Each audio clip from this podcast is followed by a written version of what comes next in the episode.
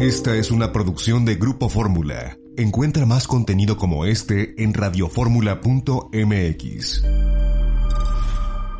Yo los saludo, soy Eduardo Ruiz Gili aquí en Grupo Fórmula, radio, televisión, internet y redes sociales. Esta tarde los saludo desde San Antonio, Texas, antigua población mexicana que fue arrebatada vilmente por el presidente Polk allá en 1846 no, 1836, y no era Polk, había otro presidente cuando se independiza Texas de México. La verdad es que no aguantaban al gobierno de Santana, también hay que reconocerlo. Eh, los saludo y en la Ciudad de México están Jorgina Gagiola. Hola, ¿cómo están? Un saludo a todos y a Francine también. Eduardo Sodi. Hola, ¿qué tal? Con el gusto también saludando a Francine, a todos ustedes, todo, todo. Félix Loperena.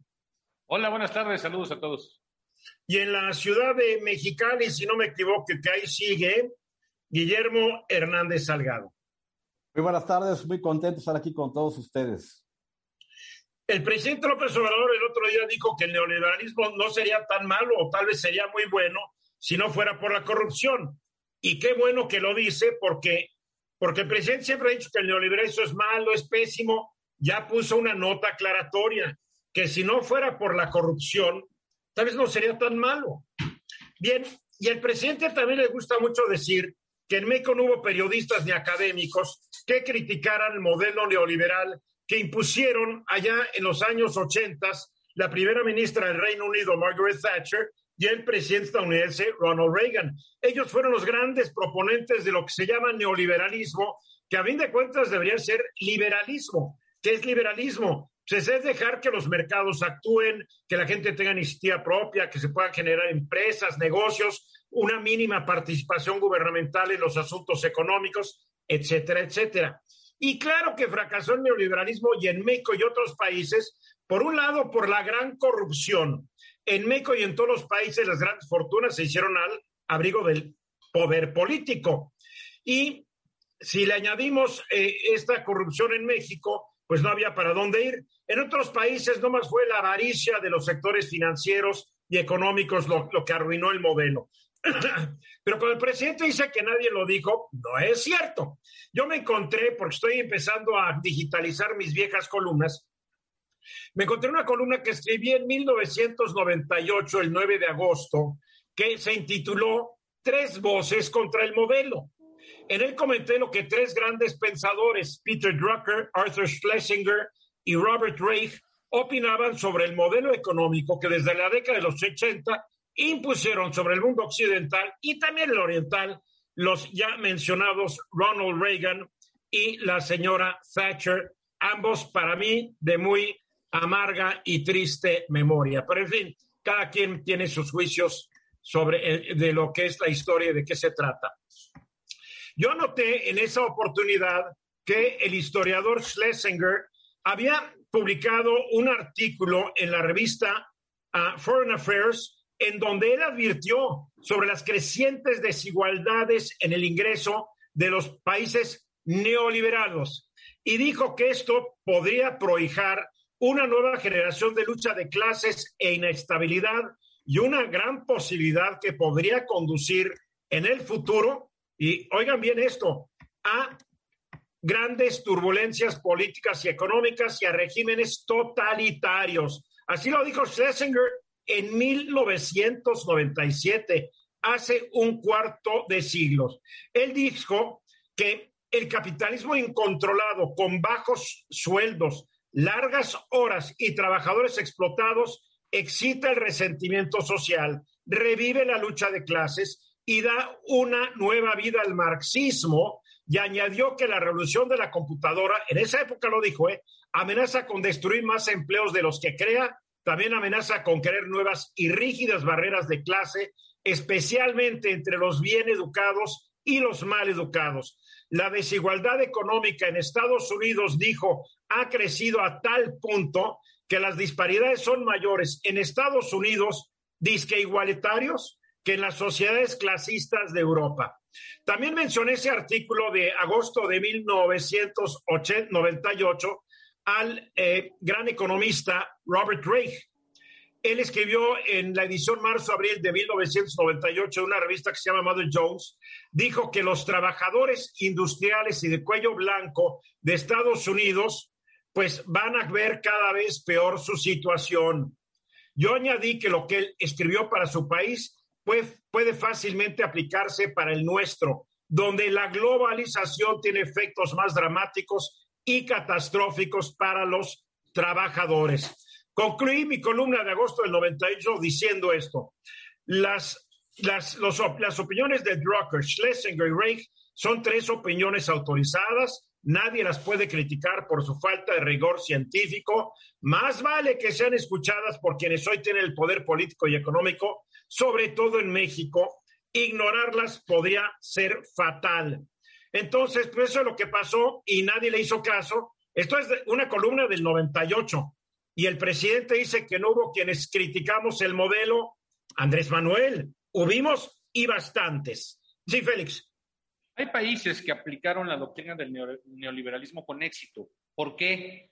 Dime Porque uno. no había- bueno, eh, Noruega, Suecia, No, ellos nunca lo aplicaron totalmente, ojo, ¿eh? totalmente Son- no. con- Son- con ah, no, entonces, no- entonces- aplicaron el modelo neoliberal con éxito. Sí, Cuidado.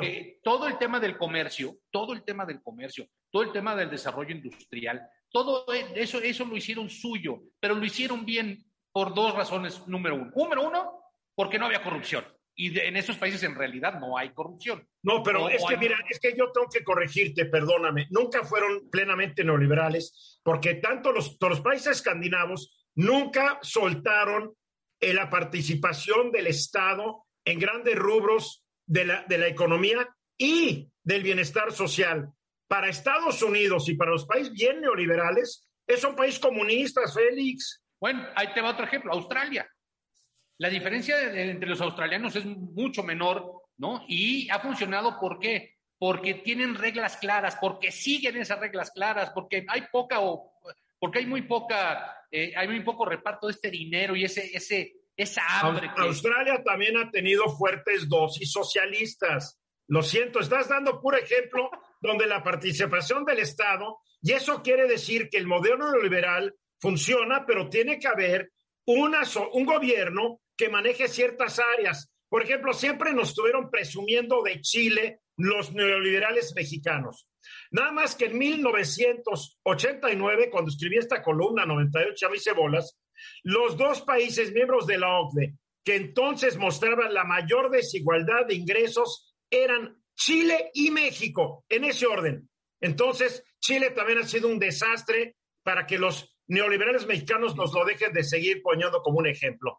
Eduardo, Sí, bueno, tu columna pienso que es del 98, no Tocayo. En 98 estaba Cedillo y empezaba el neoli- neoliberalismo con Carlos pero no empezaba porque el neoliberalismo realmente empezó a llegar Miguel de la Madrid a la presidencia en 1982. 88, Con Cedillo ya llevaba 16 años el experimento fallido.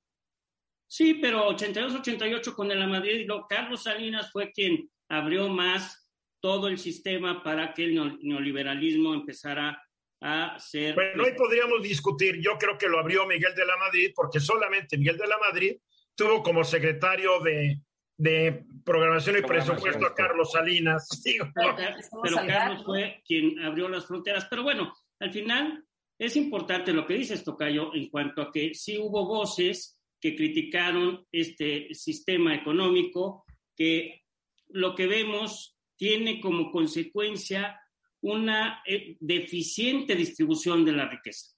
Y ese es el punto, porque cuando permites la inversión en la economía libre, el Estado puede recibir recursos en sus arcas para sostener programas como los que se están otorgando ahora. educación, seguridad, salud pública, etcétera, etcétera, que en México ni uno ni el otro. Aquí en México lo que se creó fue un grupo de grandes ricos y, y más pobres de los que ya había antes de que empezara el experimento. Y. Georgina, Pues eh, en ese entonces entramos al GATT, me acuerdo, eh, y creo que lo que ha, ha hecho... de la Madrid entramos al. GATT. Claro que sí, ahí fue la, la- la liberación de México. Y yo creo que eh, lo triste del neoliberalismo en parte también es este, este tema del enriquecimiento del dinero, de la importancia que le damos al dinero de diferenciarnos unos de los otros, no a través del conocimiento de la educación, sino de las pertenencias que tenemos. Eso suena muy bonito, pero hasta en el feudalismo, el capitalismo, el socialismo, el comunismo, eso pasa, porque es naturaleza humana, Jorgina. Tampoco, digo, no nos falta que te pongas un hábito franciscano, ya están influyendo en ti, ¿eh? Vamos a los mensajes y regresamos. El 5 de junio hay elecciones. Ya, pronto. Y el miércoles antes del 5 de junio, ya no podemos, es el último día que podemos hablar sobre el proceso electoral, porque tenemos una ley eh, electoral que es genial. Nos protege a los mexicanos de nosotros mismos. Que nadie diga nada en la tele, en el radio, en ningún lado, porque podemos influir negativamente en el voto razonado que ejercerán ese domingo 5 de junio los ciudadanos mexicanos que tienen un gran nivel cívico. Digo, es la ley más estúpida que no podamos seguir hablando de política y de elecciones tres días antes de la elección. Por eso hoy quiere aprovechar a hablar del tema antes de que no pueda, porque si lo hace el próximo jueves, la multan y le hacen la vida de cuadritos. A no, no, no te corremos, pero tú pagas la multa, Jorgina. Exacto. Muchas gracias. Exactamente, pues habrá elecciones en seis estados de la República, todos para elegir gobernador. Aguascalientes, Durango también va a elegir presidencias municipales, sindicaturas y regidurías. Hidalgo, Oaxaca, Quintana Roo también votará por diputados a su Congreso local. Van a tener 15 por mayoría relativa y 10 por representación proporcional y también Tamaulipas. En mi opinión, no, creo que no se ha hablado mucho del próximo proceso electoral que cambiará para bien o para mal la vida de casi 16 millones de personas la agenda mediática ha sido dominada por temas federales como la inauguración del aeropuerto Felipe Ángeles, la revocación de mandato, la reforma electoral, la vacunación de menores contra COVID-19. Pero oye, hemos estado hablando cómo el Senado de la República ya se convirtió en estadio para campañas políticas de Morena, por más que el señor Ricardo Monreal lo niegue. Ahora el Senado de la República, que debería ser el recinto que representa a los estados y que hagan política entre los senadores, Ahora se ha llenado de porras y de candidatos morenistas donde van a que les aplaudan. Y precisamente ya en la recta final. Y bueno, obviamente también están opacadas por todos los temas de seguridad en el país, en donde en promedio mueren asesinadas 94 personas al día. Hay asesinatos de periodistas, de mujeres y miles de personas desaparecidas. Han, matado, a más, han matado a más defensores de derechos humanos, Georgina, que a También, también.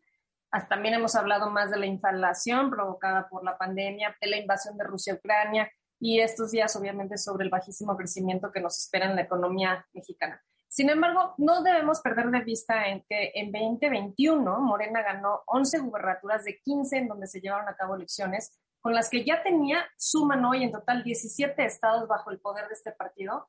Eso quiere decir que hoy en día tienen la mayoría de los congresos estatales con los cuales cuáles pueden votar para hacer cambios constitucionales, claro, una vez que los, las aprobara el Congreso Federal. También quiere decir que hoy tiene un poco más del 53% del territorio nacional. Se dice que en las próximas elecciones lo más seguro es que gane cuatro gubernaturas y aunque todavía está por verse, en ese caso estaríamos hablando de que Morena gobernaría en 21 estados, eso quiere decir el 66% del territorio nacional. A ver, ¿en qué estados hay elecciones? En Aguascalientes, esa, esa la, va a mantener el, PAN. Sí, en Aguascalientes, Durango, Hidalgo. Durango, Durango tal vez la pueda mantener el PAN. Tal vez. En Hidalgo. Morena. Sí, en Oaxaca. Morena. Y en Quintana Roo. Morena. Y en Tamaulipas. Morena. Morena, por más que el gobernador esté como loquito tratando de tatemar al candidato y diciendo que el hijo del candidato se peló con no sé cuántos millones de euros de Europa, pero el hijo del candidato no es el candidato. es, donde le, está fallando al gobernador la estrategia, ¿no? Pues sí, y ya le queda poco tiempo. Bueno, él hasta diciembre tomaría posición el nuevo gobernador. Pero lo que quiero decir es que también el próximo año va a haber elecciones en Coahuila y en el Estado de México, este último, el más poblado del país. Y en dos años vamos a comicios en Jalisco, Ciudad de México, Chiapas, Guanajuato, Jalisco, perdón, ya lo repetí, Morelos, Puebla, Tabasco, Veracruz y Yucatán, obviamente además de las presidenciales. Y eh, quería contarles esta nota porque pues hoy podríamos concluir que la tendencia es que Morena siga creciendo y gobernando ampliamente en nuestro país. Eso también quiere decir que los partidos de oposición no solamente cada vez serán más pequeños, sino que tendrán muchísimo menos poder, incluso podrían desaparecer. Para mí lo que me da mucha risa como algunos columnistas ya empezaron a agarrar la onda que si Movimiento Ciudadano se une al PRI, al PAN y al PRD y cuentan con Ebrard y con Ricardo Monreal, le pondrían un susto a Morena. ¿Saben qué? Ja, ja, ja. ¿Cómo se ve que hay unos columnistas que, que hablan demasiado con Monreal y con Ebrard? Eh? Así es, así es. La verdad es que la competencia interna va a ser dura para la presidencia, pero más allá de la presidencia, la, la presidencia, la presidencia no va a ser dura, Georgina. La competencia interna de Morena. Ah, entre ellos, sí, entre ellos. Aunque realmente es entre dos, no los hagamos. Pues sí, aunque unos quieran decir que no es cierto. entre ella. Pero lo que quiero decir es que casi todo el territorio va a estar bajo Morena. Mira, te digo una cosa, ¿sabes por qué no hablamos tanto de esto? Porque de eso hablan en los estados. Nosotros, a ver, si nosotros estamos en la Ciudad de México, realmente lo que sucede en algunos seis estados, pues muy bien, muchas gracias y, y felicidades. Si tuviéramos un colaborador de alguno de esos estados, seguramente traería el tema. Pero pues, la verdad, son elecciones locales. Guillermo. Creo que eventualmente lo que podría decantar que ese 4-2 que, que presagia Eduardo se pueda convertir en quizás en un 3-3 o un 4-2 sumamente competido es la percepción de la seguridad, porque la gente lo que está buscando en todo momento es seguridad. Y hacia el 2024 habrá que ver aquellos estados que terminan con un partido de como con un gobierno de Morena, qué tal le ha ido para ver si realmente lo pueden renovar. Eduardo.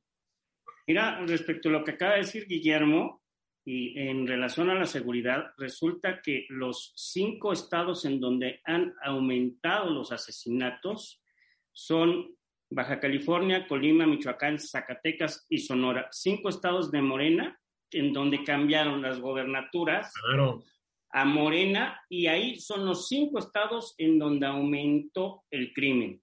Lo hemos visto siempre, no llega un nuevo gobernador del partido que sea y mientras aprende que es gobernador y mientras su secretario de seguridad aprende la chamba y mientras hay que correr a los policías corruptos que heredaron, se va un año, dos años. Pues sí, pero son cifras, son datos. Ah, ahora, yo no creo que influya porque digo, ya llevamos cuántos años con inseguridad y con todo y todo, Morena va ganando y sus estados que ya tenían, ya eran inseguros. ¿Cuál es la bronca? Pero nunca como ahora. Eso, mira, es que cada año decimos nunca como ahora. ¿Y sabes qué? El año que entra diremos nunca como ahora. Eso es cierto, eso también es Punto. Félix. Yo creo que una de las cosas que hay que observar en estas siguientes elecciones es eh, la tasa de abstencionismo. Vamos a ver cuánta gente realmente está metida o cuánta realmente le importa ir a votar por, por, elegir a sus gobernantes y a cuántos no les interesa nada. Y no más hay que ver otra vez los orígenes priistas de muchos candidatos. El senador Menchaca, que va para gobernador de Hidalgo, una semana antes de ser candidato de Morena, era distinguido priista que ahora se la vive mentando madres sobre el PRI, lo cual me demuestra que es un hombre nada leal y muy incongruente. Pero le estamos viendo lo mismo en otros lados. Eran priistas y ahora son morenistas. El candidato de Tamaulipas su papá fue secretario de Estado en no sé cuál gobierno neoliberal y ahora está el muchacho, es candidato de Morena y está en contra de los neoliberales y de los priistas. Lo único que sí podríamos decir, Jorgina, hay un común denominador, falta de congruencia y de ideología real. Estoy de acuerdo, pero sabes también que puede pasar que con estas elecciones eh, el Congreso Federal tenga más representantes de Morena y con ello los cambios a los cambios constitucionales sean mucho más viables. Bueno, pero eso hasta el 2024, este Congreso ya no se va a poder hacer. Sí. La verdad. Pues así está la cosa. Estamos regresando a las épocas del PRI, una bola de priistas los están regresando. Digo, son priistas muy inteligentes, que por medio del PRI ya no tengo chamba, me voy a Morena, y ahí está el hueso, ¿o no? Así fue el crecimiento de Morena y también del PRD. Y después de la hora, ¿cuántas veces no nos hemos enterado de que un hombre muere y a la viuda no le deja nada, le deja a los hijos o le deja no sé quién? eh, y, le deja a los hijos esperando que los hijos, eh, con toda su buena voluntad y compasión, se encarguen de mantener a la mamá el tiempo que a ella le quede de vida y la mamá queda en el desamparo teniendo que depender de los hijos que procreó con el muerto que se olvidó de ella. Y se me hace que es una realidad y una situación sumamente injusta, porque por más que hayan tenido problemas, broncas, pues ella seguía siendo la esposa.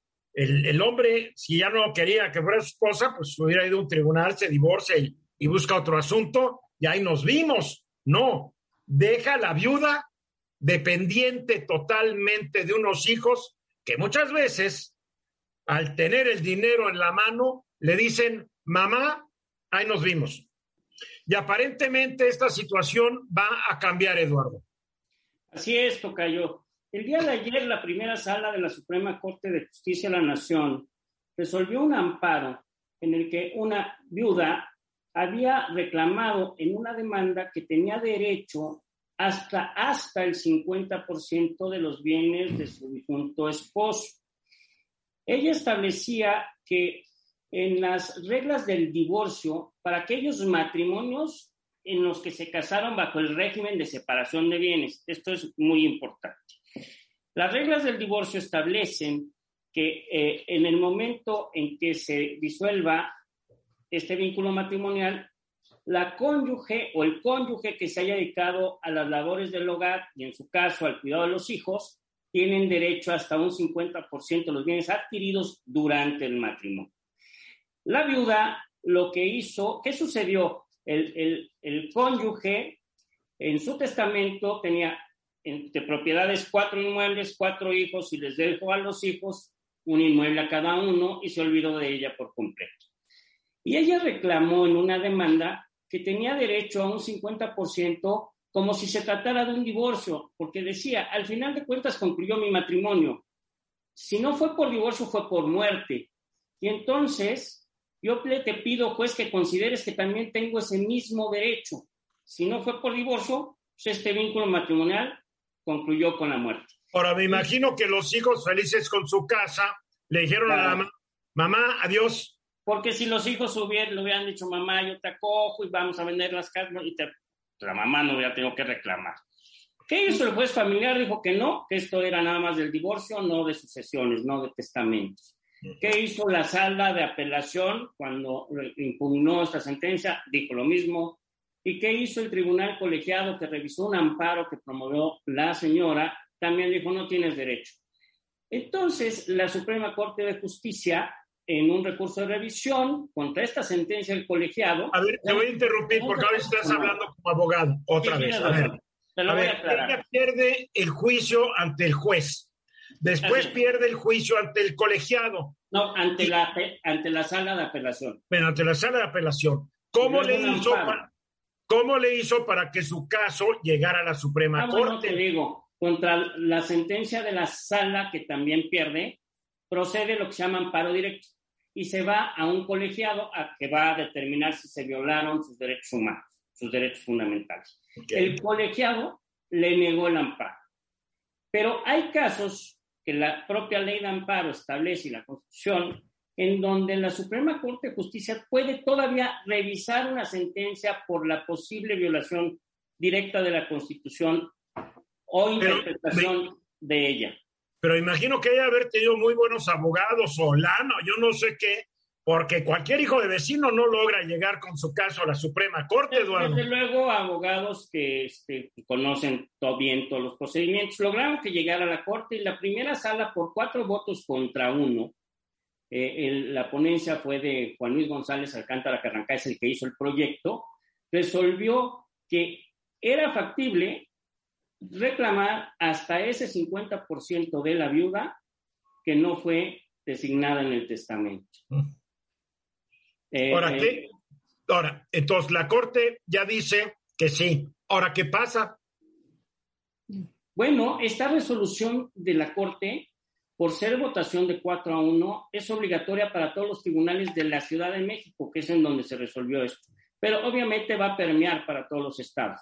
Es decir, que ahora cualquier viuda o viudo que esté en esas situaciones va a poder demandar este derecho del pago del 50% de los bienes obtenidos durante el matrimonio cuando el cónyuge fallecido no le haya dejado en su disposición testamentaria bienes. A ver, Félix Guillermo, Eduardo, antes de que, bueno, eh, Félix, antes de que te divorcies, vende todo, porque Eduardo y, Eduardo y Guillermo no están casados, pero a ti te digo, ah, vende todo. Oye, ¿qué ¿y qué pasa si vendió todo y no había ya nada, Eduardo? No, bueno, si no hay nada al momento del fallecimiento, no hay patrimonio que repartir, porque es sobre los bienes que existan, ¿no? Bien, Félix.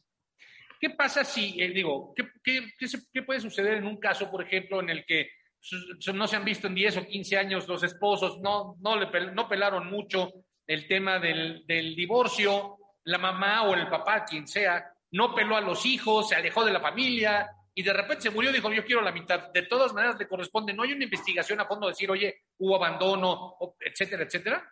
Aquí no estaban divorciados, ¿verdad, Eduardo?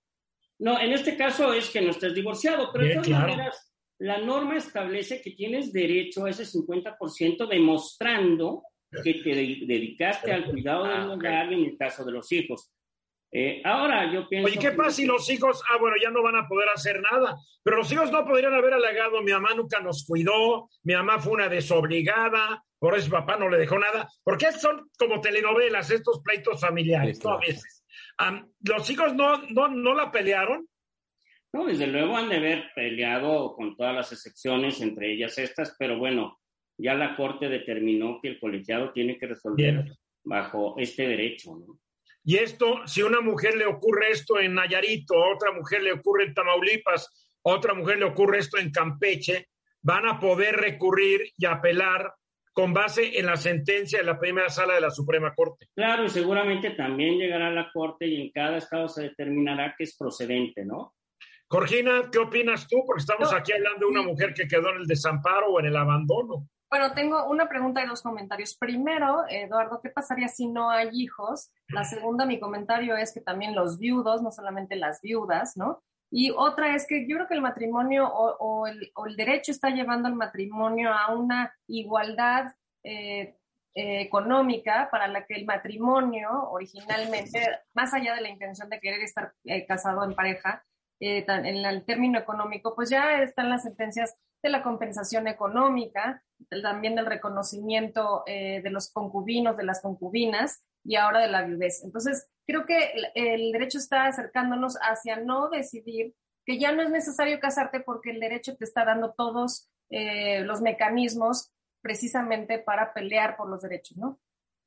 Sí, bueno, por el patrimonio, por el patrimonio. no importa si no hay hijos, porque eh, la disposición en, el Código de, Civil de la Ciudad de México, su artículo 267, fracción sexta o séptima, eh, establece que este derecho lo tiene la persona que se dedicó, cónyuge, ya sea hombre o mujer, al cuidado del hogar y en su caso, al de los hijos.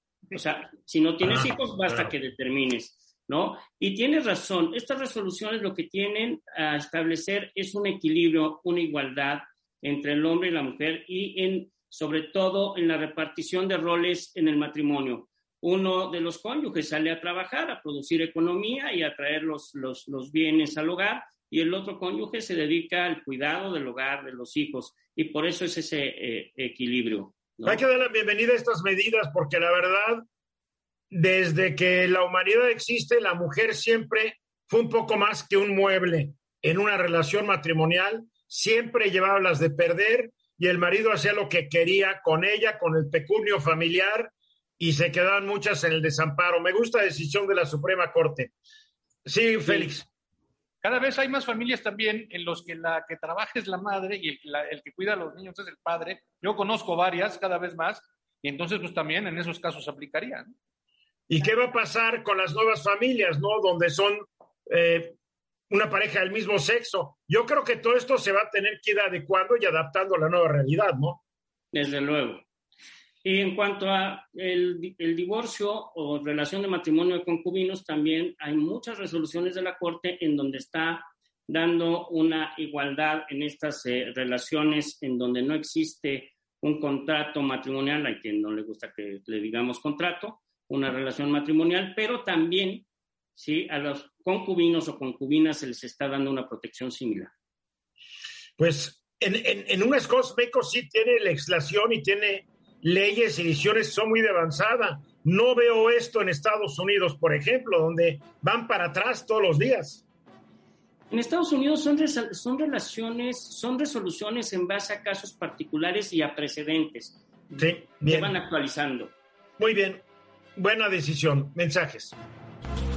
Eh, hasta antes de que llegara la pandemia, se puso muy de moda hablar de que ahora sí, el mundo iba hacia el camino de lo verde. Todavía en la recién malograda reunión de, Glasgow, pues ahí empezamos a ver todos los países echándose para atrás en las promesas que habían hecho hace 10 años. El, el hecho es de que los políticos, todos, les encanta hablar de que hay que privilegiar al medio ambiente, que la madre naturaleza, que acabar con el uso de los combustibles fósiles, etcétera, etcétera.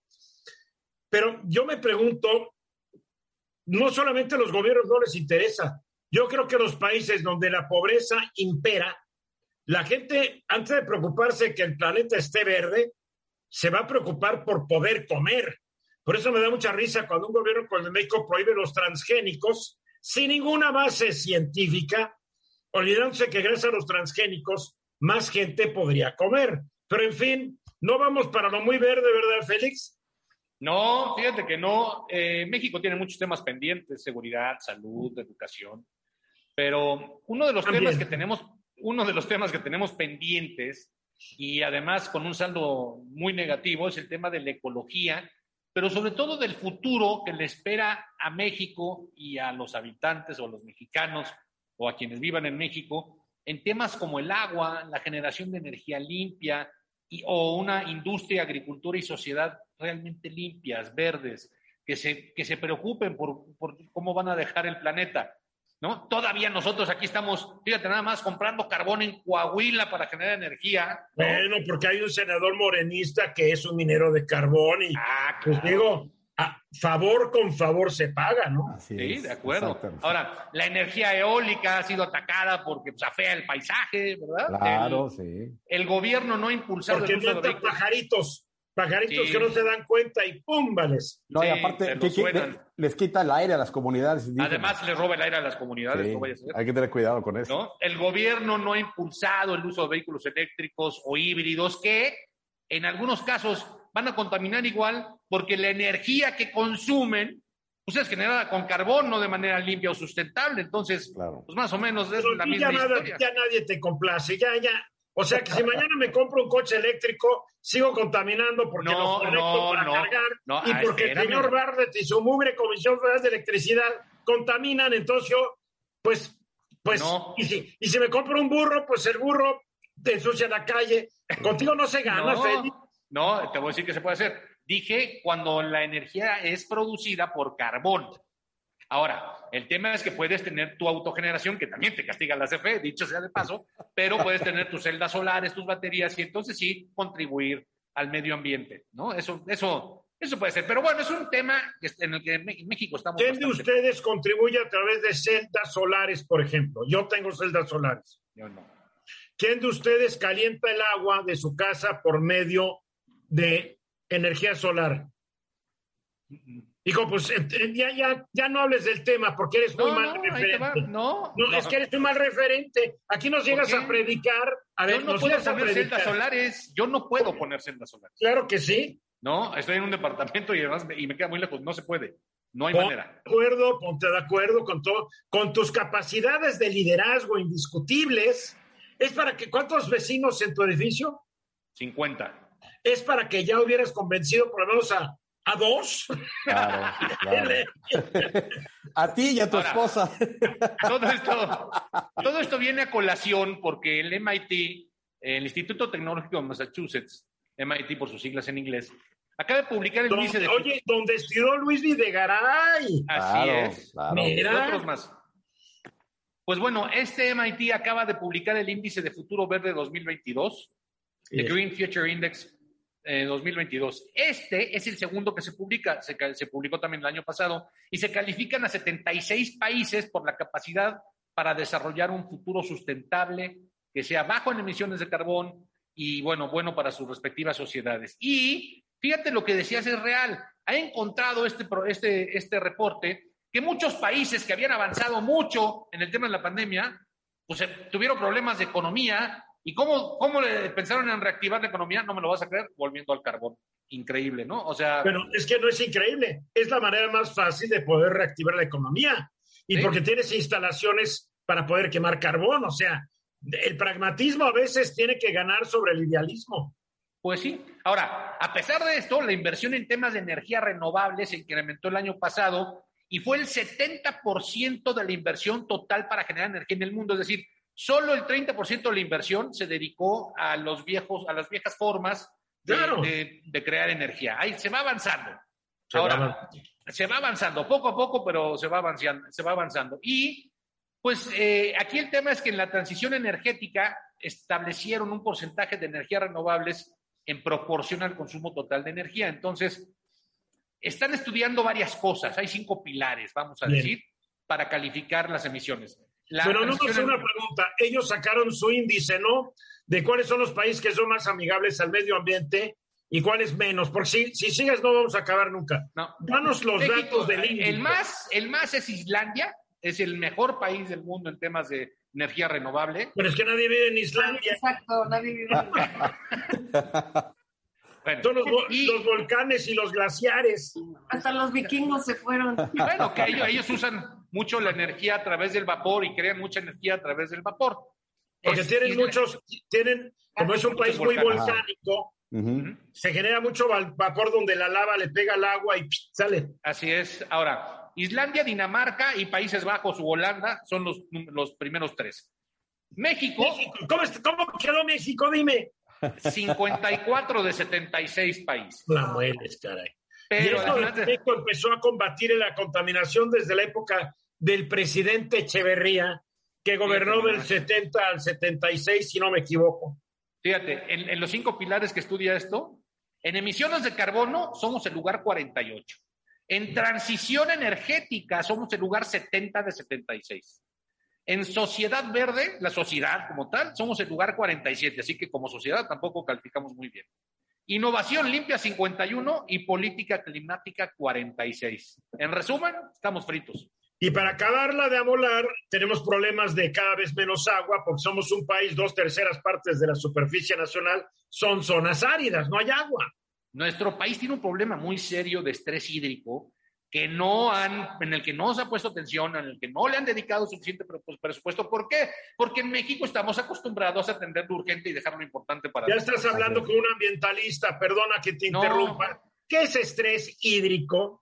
Perdón, el estrés hídrico es la falta de agua, así de sencillo. Las zonas del país que se van quedando sin agua, y sin agua, sabemos, no se puede vivir. El tema es que primero atendemos lo urgente y no atendemos lo importante hasta que se vuelve urgente. Así es.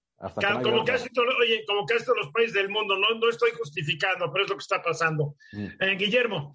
Oye, y en el índice cabe destacar que los Países Bajos y el Reino Unido han brincado del lugar 10 al 3 y del 17 al 4, lo cual es, es que se aplicaron de verdad a ponerle atención a esos temas que son muy importantes. Muy bueno. Eduardo.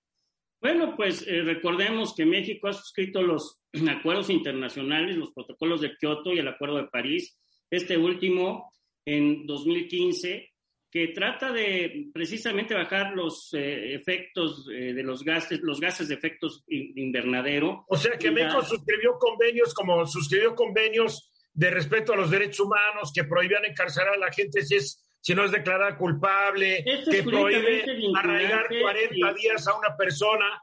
México, México, no respeta mucho lo que firma, Tocayo. No, pero esto es únicamente vinculante, puede ser sancionado. La idea es bajar de 2 grados centígrados de aumento en, el este, clima del mundo a 1.5%.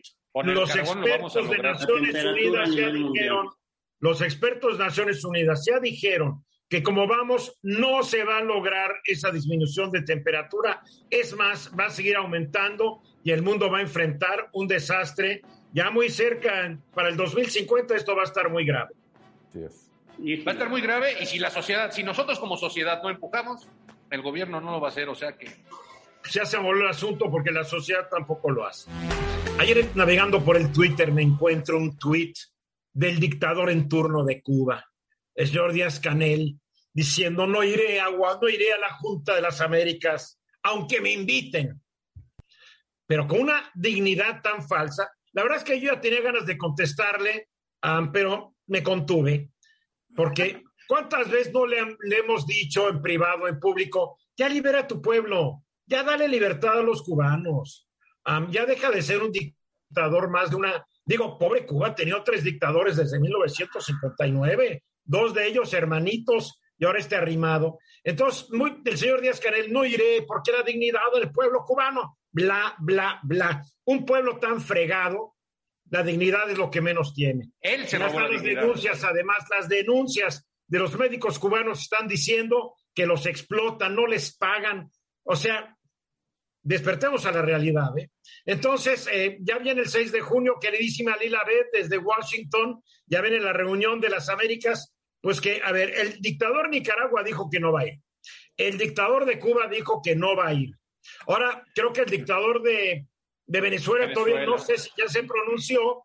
Y el presidente de México, ahora, ¿qué, ¿qué va a hacer si ellos no quieren ir? Y se estuvo peleando para que ellos fueran.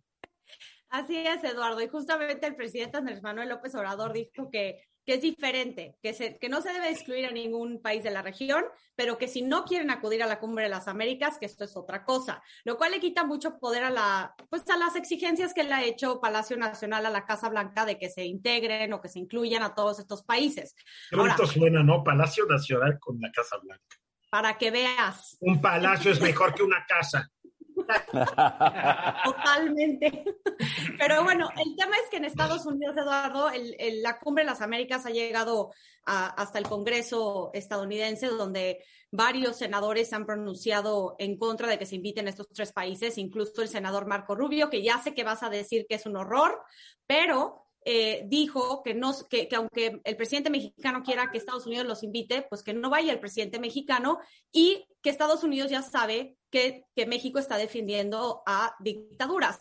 Es importante lo que dice el, senador Rubio por una, por una cosa, Eduardo, tú bien sabes que lo que dice Marco Rubio, más allá de su persona, tiene mucho eco dentro del Partido Republicano. Claro. De cara a las elecciones intermedias, si los republicanos ganan la mayoría, Eduardo, esta es la posición que pueden tomar la bancada republicana en contra de México. Entonces, la postura de México ante la cumbre de las Américas, como tú acabas de decir, aparte de que no quieren ir ahora los líderes antidemocráticos de estos tres países, México queda muy mal parado, no solamente Imagínate que yo estoy organizando una fiesta de todo el equipo y, todos me dicen, no, no invites a Lila, que Lila no venga. Ah, no, les exijo que hagan un boicot. Y yo me peleo, va a ir Lila porque va a ir Lila, o si yo tampoco voy. Y a la hora, a la hora tú dices, al fin que no quiero ir. Híjole. Pero imagínate, Eduardo, porque ahora queda mal parado con el presidente Joe Biden, con los demócratas y con los republicanos, por una cuestión de defender a tres países que económicamente no le representan nada a México y se pone en contra de su primer socio comercial, que es Estados Unidos. Son tres países indefendibles.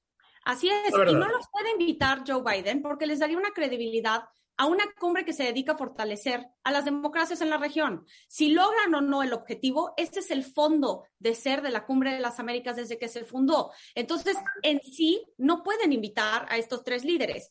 Es importante señalar otra cosa, Eduardo. También hay una razón de ser de por qué los republicanos y los demócratas tampoco quieren invitar a estos tres líderes, porque las comunidades hispanas, particularmente en Florida, huyeron de estos países por las dictaduras, por los regímenes antidemocráticos. Entonces, si los republicanos y los demócratas quieren tener una posibilidad de ganar el voto del, grupo minoritario más grande, que es la comunidad hispana, por encima de los afroamericanos y los asiáticos, obviamente no pueden invitar a estos tres países. Entonces, hay un tema de política exterior, pero el tema de política interna, a mi parecer, de cara a las elecciones intermedias, pero también a las presidenciales de 2024, esta decisión de no invitar a los tres países, eh, pues ahora sí que le pega tanto al, tema de política exterior como política interna de Estados Unidos. A fin de cuentas, todo es política interior.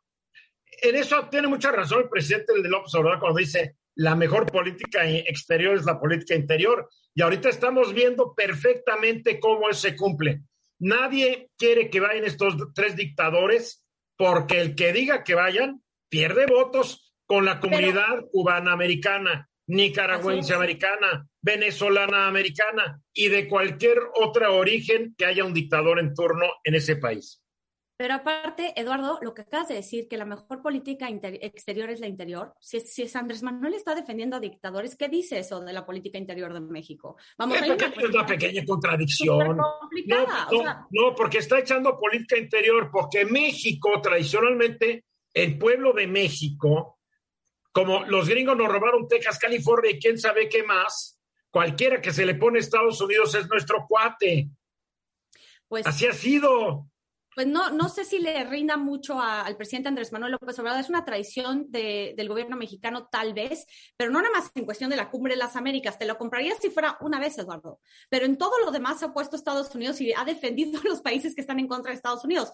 Para México es muy diferente que la posición de Bolivia o de Cuba, de Nicaragua. Nuestra economía depende de Estados Unidos. A mí me preocupa que el presidente defiende tanto la democracia se ostenta y se presenta como un gran defensor de la democracia y a la hora de los cocolazos defiende a tres dictadores impresentables, el de Nicaragua, que metió a la cárcel a todos sus rivales la última elección presidencial, el señor Maduro, que ya llegó siempre por vía de un fraude ya reprimido con las tropas y con su policía, a quien diga que no está con él, ¿Y de Cuba qué te quiero? ¿Qué quieres que te diga? Pero Eduardo, el tema es que todos estos dictadores se consideran líderes democráticos. Ese es el tema. Ahí está el tema interesante todo esto. Por eso, ojo con estos líderes que ellos juran y perjuran que son líderes democráticos. No veo manos. No veo manos. Ahora sí, Eduardo. Eh, bueno, primer comentario, este, Ken Salazar ha estado yendo a Palacio Nacional, el 23 fue, dijo que era para otros temas, de un asunto de una empresa, Vulcan Materials, eh, pero bueno, y hoy volvió a ir, eh, pues no sé si se trate de esto. Y una pregunta, Lila, del CARICOM, la comunidad del Caribe, estos están muy, muy pegados a Venezuela porque reciben créditos para el petróleo, por parte de Venezuela. ¿Están invitados? Me imagino que sí. ¿Han dicho algo? No, sí están invitados, pero han boicoteado también el, la cumbre porque también dicen que se tienen que invitar a estos países. Entonces, lo que se ha considerado una cumbre para acercarse al hemisferio occidental por parte del gobierno de Estados Unidos, porque siempre hay una queja de que el hemisferio occidental no le presta mucha atención el gobierno de Estados Unidos, ¿no? Que lo tiene un poco abandonado. También hay que ser claros, la CARICOM, creo que todos los países que son una bola de islitas en el Caribe y en el Atlántico, creo que todos juntos no tienen la población de Ixtapalapa. O sea, y su, y su Producto Interno Bruto combinado es bastante patético. Son países, pues sí, son países, pero también hay diferencias de país a países. Ahí están estos paisitos, son unos paisitos, viven del turismo o de lo que les regale alguien, por favor. Barbados, Belice, Granada, Guyana, Jamaica. Por favor. Santa Lucía, sí son islitas, claro. Georgina. Bueno, pero aunque sean países pequeñitos, tienen el mismo peso en voto, ¿no? No, no tienen, sí tendrán. Eso es una de las desviaciones de estas organizaciones, pero en fin. Oye, pero yo tengo una pregunta para, para Lila rapidísima. Eh, este tema de que los republicanos o que no está quedando bien el, el, presidente López Obrador con los republicanos, en caso de que el candidato republicano volviera a ser Trump y en caso de que ganara Trump, ¿Crees que realmente tendríamos problemas con un gobierno del cual ha sido tan amigo nuestro presidente? Bueno, porque cada 12 años coinciden las elecciones presidenciales en Estados Unidos y en México. Entonces, Andrés Manuel López Obrador ya no estará, digo, Dios quiera, ¿no? Eh, entonces, vamos a ver cómo se lleva el próximo candidato y el, y el, próximo presidente o presidenta de México con el que gane en 2024. Creo que va a ser una dinámica distinta a la que vimos con AMLO y Trump. No más que la bronca es que, la bronca es que si el Congreso se va al republicanismo, vamos a tener una pésima relación de México con el Congreso. Por los últimos dos años de la administración de Biden. Claro. A ver, Félix, rápidamente, Félix. A ver, México y Estados Unidos tienen un intercambio comercial con un valor de 661 mil millones de dólares. De esos, 384 mil millones los exporta México a Estados Unidos. Entonces, a mí me parece increíble que estemos como que aventándole piedritas al que nos da la lana. Esa es, digo, porque no es más que una piedrita y no hace más que, ay, ya, o sea, como que no estés dando Mira, Y sobre eso, sobre eso lo hemos dicho. Los cinco países que recientemente visitó el presidente la balanza comercial que es positiva para México es por 2.800 millones de dólares. cacahuates, cacahuates.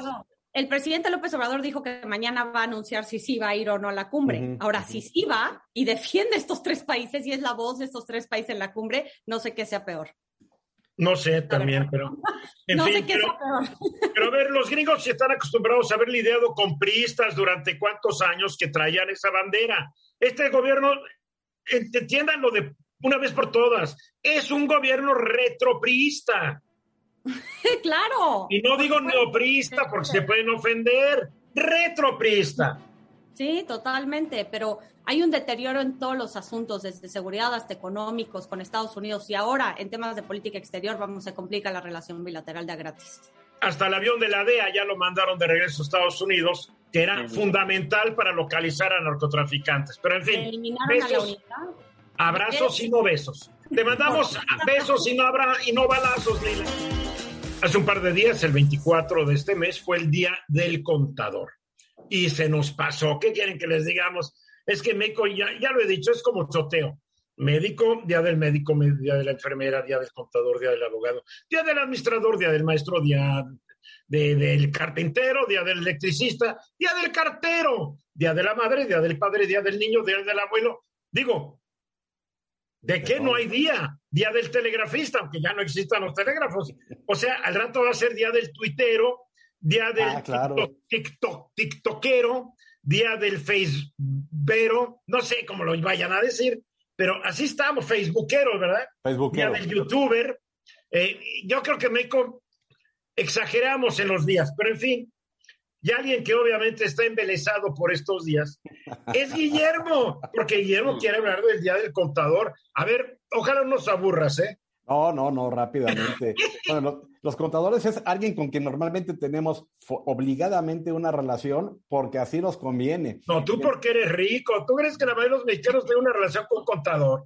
Por favor. eventualmente. Eventualmente nadie, por favor. Tú estás hablando de la gente que paga impuestos independientemente, porque la mayoría de la gente es cautiva y le quita su dinero, se lo retienen y háganse bolas.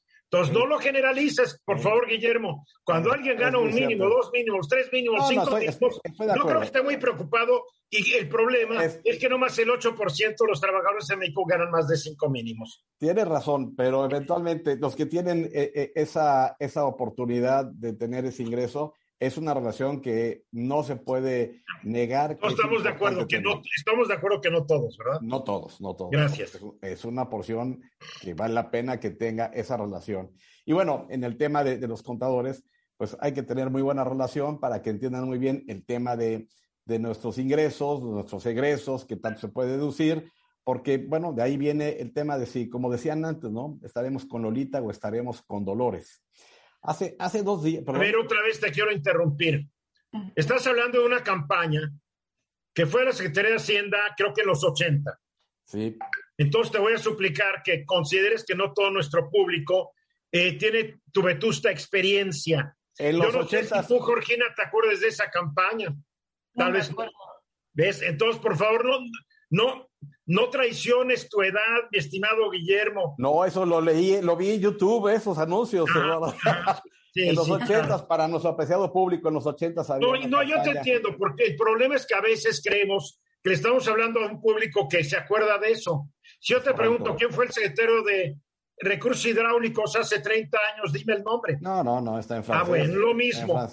Bueno, déjame hacer la aclaración. Había una campaña de la Secretaría de Hacienda y Crédito Público que decía que si tú cumplías con tus contribuciones y, y, obligaciones, tendrías un trato con Lolita, refiriéndose así a lo que ahora conoceríamos por el SAT, pero que si no, entonces te verías con Dolores. Dando Qué buena campaña, sí, fue una campaña buenísima, sí. Dando a entender que te ibas a ver con la situación más difícil de, ese, de esa organización. Pues gran campaña, sí. Era gran campaña. El día 24 de mayo eh, es el Día del Contador en honor a que Fernando Díez, Barroso fue el primer contador titulado en México. Y aparte es quien él... ¿En qué año fue esto, eh? Esto fue en 1920. Él se tituló en 1907, pero eh, fue nombrado como contador público eh, después del... En 1925 Y él también fue quien fundó el colegio o el Instituto de Contadores, hoy el llamado Instituto Mexicano de Contadores Públicos. Entonces, bueno, lo que es interesante es que de dónde viene la contabilidad, ¿por qué, por qué la gente estudió contabilidad, ¿Qué, ¿Qué, sucedió para que hubiera esto. Bueno, pues resulta que en, el, en la época del Renacimiento, que es lo que está entre la Edad Media y los inicios de la Edad Moderna, hubo una persona que se llamó Luca Pacioli. Era un monje. Era un, fraile, era un fraile, exactamente, que tenía muchas virtudes en el ajedrez, las matemáticas, etcétera, y desarrolló un método de la partida, eh, la partida doble, con el cual se podían hacer los, los eh, asientos eh, en un libro, como, bueno, y por eso se llama el libro contable. Claro, claro, claro, sí. Sí, sí, sí, para que eventualmente se pudiera identificar si estaba entrando dinero, si estaba entrando mercancía, y en las diferencias él asumía que entonces alguien se estaba llevando la mercancía o el dinero y permitía que de verdad estuviera el tema. O sea, Pachol inventa la doble partida bajo el supuesto que por cada ingreso de dinero tiene que haber lo correspondiente en una salida de dinero, ¿no? Totalmente. El famoso, el activo y el pasivo. Totalmente. Es el genio de Pacioli. Y bueno, lo, interesante es que después de tanto tiempo, la contabilidad y ese, precepto sigue vivo. Y, todo lo, que él escribió en un, libro que se llama Suma, que es un, eh, un decreto o, o un, libro para el tema de matemáticas y la parte matemática de la contabilidad, sigue totalmente vigente a pesar de que tengamos las computadoras, programas de contabilidad, etcétera. Todo lo que se hizo sigue vigente. Ahora, tratando de amarrar este tema con el tema de la tecnología y entendiendo que hoy por hoy yo imaginaría que no hay contador que esté utilizando o, que no, no, esté utilizando un programa de cómputo para hacer su trabajo. Y con todos los cambios que ha habido en el mundo digital de los, el tema impositivo, esto es la contabilidad electrónica, la factura electrónica, etcétera, donde la autoridad cada vez está más enterada al momento de cuando emites una factura, bla, bla, bla y que la contabilidad ya es, el, tema de la contabilidad per se, lo que era el arrastrar el lápiz, ahora es tan sencillo por el tema de los sistemas. ¿Qué va a suceder de, al futuro con la carrera de los contadores? Porque, caray, es, incluso uno puede presentar su declaración en, en, el sitio de Hacienda sin necesitar eh, estrictamente de un contador cuando son cosas muy sencillas. No, ya está muy estudiado. Los contadores se van a ir en la misma ruta del, del dinosaurio, se van a extinguir porque la, todos los programas eh, ya están muy, muy sofisticados. Lo que pasa es que la evolución del contador ahora es ser un gran analista de datos es un gran analista para recomendar estrategias. O sea, ha evolucionado esta carrera. Por supuesto. Nada más que se siguen eh, promocionando como contadores la gran mayoría. Y yo estoy totalmente de acuerdo contigo. La evolución es convertirse en asesores fiscales, porque eh, realmente en el tema fiscal es donde puedes tener o encontrar estas partes de la ley en donde, bueno, pues tengas mayores deducibilidades. ¿Y qué pasa si mañana la ley cambia y dicen, a ver, de cada peso que ganes pagas el 20% y se acabó, no hay deducciones, no hay nada. 20% y se acabó. ¿Sabes qué pasa con los contadores? Nada más que habría otra cosa en el tema fiscal, habría otra cosa por lo que viene siendo la cuestión de las amortizaciones en compras de activos y cosas por el estilo. Imagínate que se simplifique tanto el sistema fiscal, porque la verdad es que el sistema fiscal es complicado para darle chamba a un bolón de gente. Ah, por supuesto, por supuesto estén apagado su, su micrófono, Eduardo, porque ha estado hablando. Pasaba una ambulancia, estaba haciendo mucho ruido. Lo apagué para que no saliera al aire. Sí, mm. desde luego, este, pues mira, hay asesores fiscales, incluso despachos jurídicos, pero el contador a veces es necesario para em, eh, atender requerimientos del SAT, por ejemplo, es muy necesario para estrategias fiscales. Como pero ese ya es un contador contador, es un chalán venido a más. Y la verdad, este, la verdad, lo siento. Lo siento. En, nuestra profesión como abogados, postulantes, muchas veces necesitamos contadores para los juicios en materia de periciales. Ah, pero es un contador que te va a marcar estrategias y ya no te va a estar ya no es el cuentachiles. Ese sería, un, ese sería un análisis ya forense. programas de la propia Secretaría de Hacienda del SAT que te establece cuáles son tus Bueno, muy felicidades a todos los contadores. Tu propósito, a fin de cuentas, Guillermo, era felicitarlos, ¿no? es felicitarlos y eh, sugerirles, invitarles que de verdad se conviertan en los mejores estrategas fiscales, porque es lo que la gente más va a necesitar. Es que no solamente son fiscales, Guillermo. A ver, dime. Oye, tú necesitas un gran analista de costos, puedes ser un contador especializado en costos. Ah, claro. ah, sí, sí, ah, sí, estoy de ah. acuerdo, pero al final de cuentas, lo es que, si no me estás dejando una carrera, me la estás aridificando. La contabilidad, de ser una carrera árida, se ha convertido en una carrera muy emocionante, porque hay cada vez más campos de acción para los contadores, no solo el fiscal. Corgina. Financiero. Es una de las carreras más estudiadas en México, creo que después de la licenciatura en Derecho, Eduardo Sodi. Así es que tanto un abogado como un contador te pueden salvar o te pueden un médico. Exactamente, exactamente, claro. Bueno, nada peor que un médico charlatán que te puede mandar a la tumba, como estos dos que, que están, creo que uno es secretario y otro subsecretario, ¿no? Así es, exactamente, tal cual. Y nombramos. Aquí no, los, aquí no los nombramos, no queremos que se nos haga chicharrón la boca. Bueno, ya nos tenemos que ir. Jorgina Gagiola, gracias. Gracias a ustedes. Guillermo Hernández sigue disfrutando el calorcito en Mexicali. Así es, aquí estaremos. Félix Loperena. Gracias, buenas tardes. Eduardo Sodi. Un gusto de nuevo. Gracias a todos ustedes, gracias a Francina, ya en la producción, Francis Zarrapi, soy Eduardo Ruiz Gili. Mañana 3.30 de la tarde estoy de regreso. Esta fue una producción de Grupo Fórmula. Encuentra más contenido como este en radioformula.mx.